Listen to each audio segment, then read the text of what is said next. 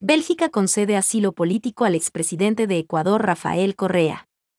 Bélgica ha concedido asilo político al expresidente de Ecuador, Rafael Correa, confirmó a EFE el abogado del exmandatario, Christophe Marchand.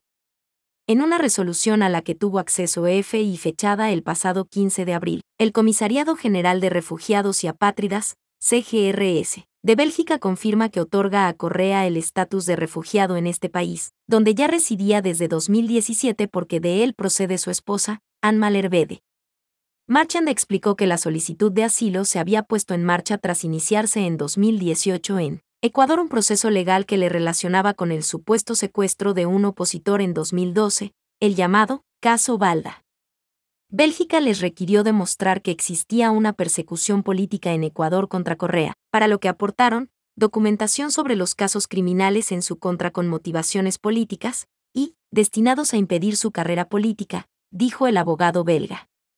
Marchand se declaró feliz con la resolución de este caso, ya que, aseguró, tras 25 años en la profesión sabe lo difícil que es que Bélgica conceda asilo político.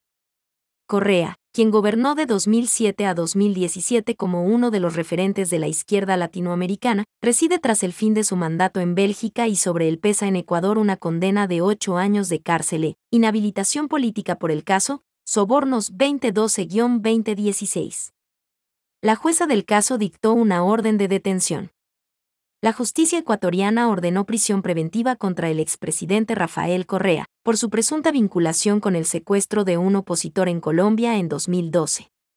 Correa, que estuvo en el poder entre 2007 y 2017, reside en Bélgica.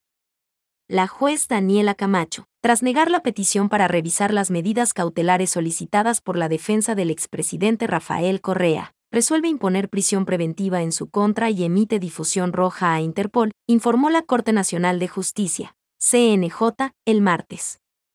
Camacho aceptó las peticiones del fiscal general, Paul Pérez, por la presunta participación de Correa en los delitos de asociación ilícita y secuestro, señaló a su vez la Fiscalía. Correa está en el punto de mira de la justicia por el caso del exdiputado opositor Fernando Balda, quien lo acusó de ordenar su secuestro cuando estaba en Bogotá en 2012. Cinco personas lo subieron a la fuerza a un coche, aunque la policía colombiana interceptó el vehículo y frustró el secuestro. Por este caso ya están detenidos tres agentes de los servicios de inteligencia y un excomandante de la policía, así como una orden de prisión contra un exjefe del Ministerio Nacional de Inteligencia que vivía en España y cuya extradición fue realizada en 2020.